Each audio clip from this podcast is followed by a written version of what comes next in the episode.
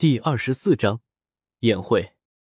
古河连忙谦虚的道：“我这是运气不错，到魔兽山脉找到很久以前一个斗王陵中修建的洞府，里面的一些东西对修炼很有帮助，才能这么快突破。运气也是你实力的一部分，不是每个人都有独自去魔兽山脉的勇气的，更何况在其中找到斗王的洞府。”藤山对古河的谦虚不以为然。我这次来还有一个原因，我已经突破了六品炼药师，但是炼制丹药成功率比较低，所以需要你帮忙组织几个老朋友，看他们谁有兴趣赞助我一些药材，来将这六品炼药师的境界彻底稳固。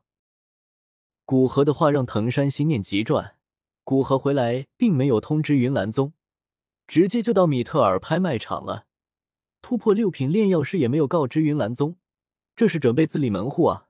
拉上的这几个人很有可能是准备应付云岚宗的反噬，这帝都的天要变了。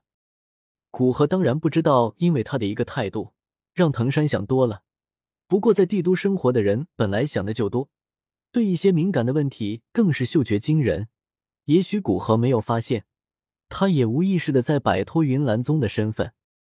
藤山一脸凝重的点点头，郑重的承诺道：“我一定尽快组织好。”古河见藤山突然就脸色凝重了起来，拍拍藤山的肩膀道：“不用那么急，多花一点时间也没关系。”在进了门后，藤山继续将古河带到他上一次喝茶的那个小庭院。两个熟悉的茶师也已经将茶泡好，分三个杯子装着，恭敬的将茶给藤山、古河和小医仙。小仙儿，你尝尝。这是师傅最爱喝的碧玉茶。古河招呼小医仙品尝茶师递过来的茶，茶师在将茶分别递给三人后，恭敬的退了出去。等三人品完茶，亚飞从外面走了进来，见过丹王大长老。在给古河、藤山行礼后，亚飞将疑惑的眼神看向小医仙：“这是丹王的徒弟，你可要好好招待，不可怠慢。”藤山对亚飞介绍道。亚飞眼里闪过一丝羡慕，接着走进小医仙的身边，道：“好灵秀的小妹妹，不介意我占你便宜，可以叫我亚飞姐姐。你叫什么名字？”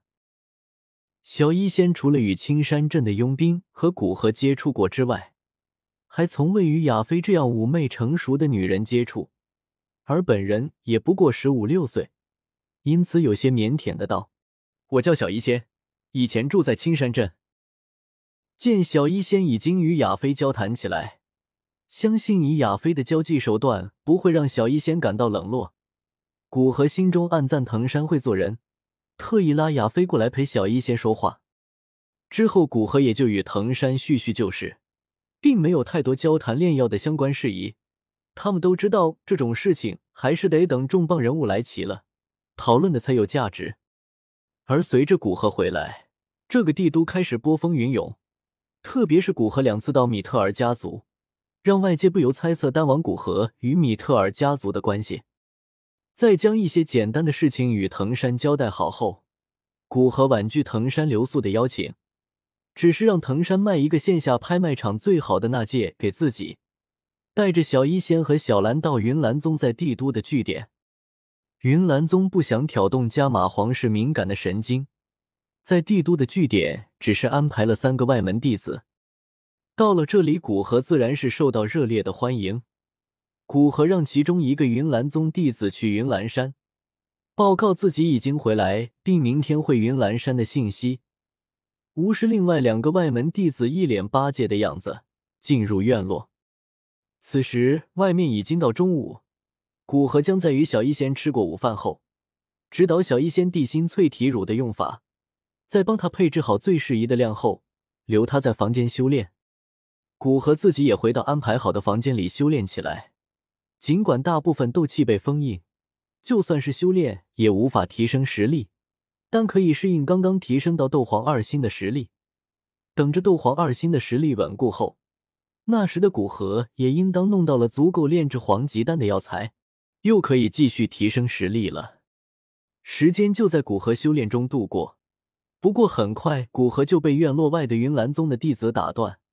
古河知道没有什么紧急的事情，这个云岚宗弟子是不会轻易打扰自己的，因此打开门喝问道：“何事？”米特尔家族的藤山大长老派人来邀请丹王，晚上六点去纳兰家族赴宴。门外弟子小心翼翼道：“嗯，我知道了，你去回复说，我晚上一定准时到达。”古河表面上一副无所谓的样子。其实心中惊叹于藤山的办事效率。门外的云岚宗弟子恭敬的应了一声，转身去回复米特尔家族的人。古河回到房里，暗暗思考晚上要如何做，才能从这些老奸巨猾的家伙手里尽可能多的弄出药材。接着抽出一点时间，将自己那戒中的关于水属性修炼的斗技和小医仙的衣物转移到新买的那戒中。准备送给小医仙。时间很快到了晚上，古河将小医仙从房间里喊出来，决定带他去认识一下这些帝都的顶尖肉食者。将新纳戒给小医仙，今天晚上正式介绍小医仙给帝都上层认识。小医仙一定会收到无数的礼物，有了纳戒就方便了。在选好参加晚宴的衣服后，古河便坐着带云岚宗标志的马车去纳兰家族。当古河到了时，明明距离宴会开始还有不少时间，但纳兰家族已经来了不少人。抬眼瞟了瞟，发现帝都三大家族的斗王强者和他们家族的一些杰出小辈都已经到了。在门口负责接待的是现任纳兰家的族长纳兰素。见古河从马车上下来，纳兰素急走两步到古河身前，伸手虚引古河往里走。丹王大人，您能在纳兰家举办晚宴，实在是让我家蓬荜生辉啊！请，这位应该就是丹王大人的徒弟吧？果然天赋绝佳，小小年纪就已经是斗者了。哈哈哈！纳兰这么久没见你，还是这么客气啊！古河感叹，接起话题道：“没想到消息传的这么快，这是小医仙，以后他来帝都，还望纳兰照拂他一下。”仙儿。这是你纳兰叔叔，见过纳兰叔叔。小医仙来这里就是以见识为主的，所以古河让他做什么，他就照做。相信古河不会害他。好，这是一个隐藏修为的项链，可以让大斗师以下无法发现你的真实修为，就当叔叔送给你的见面礼了。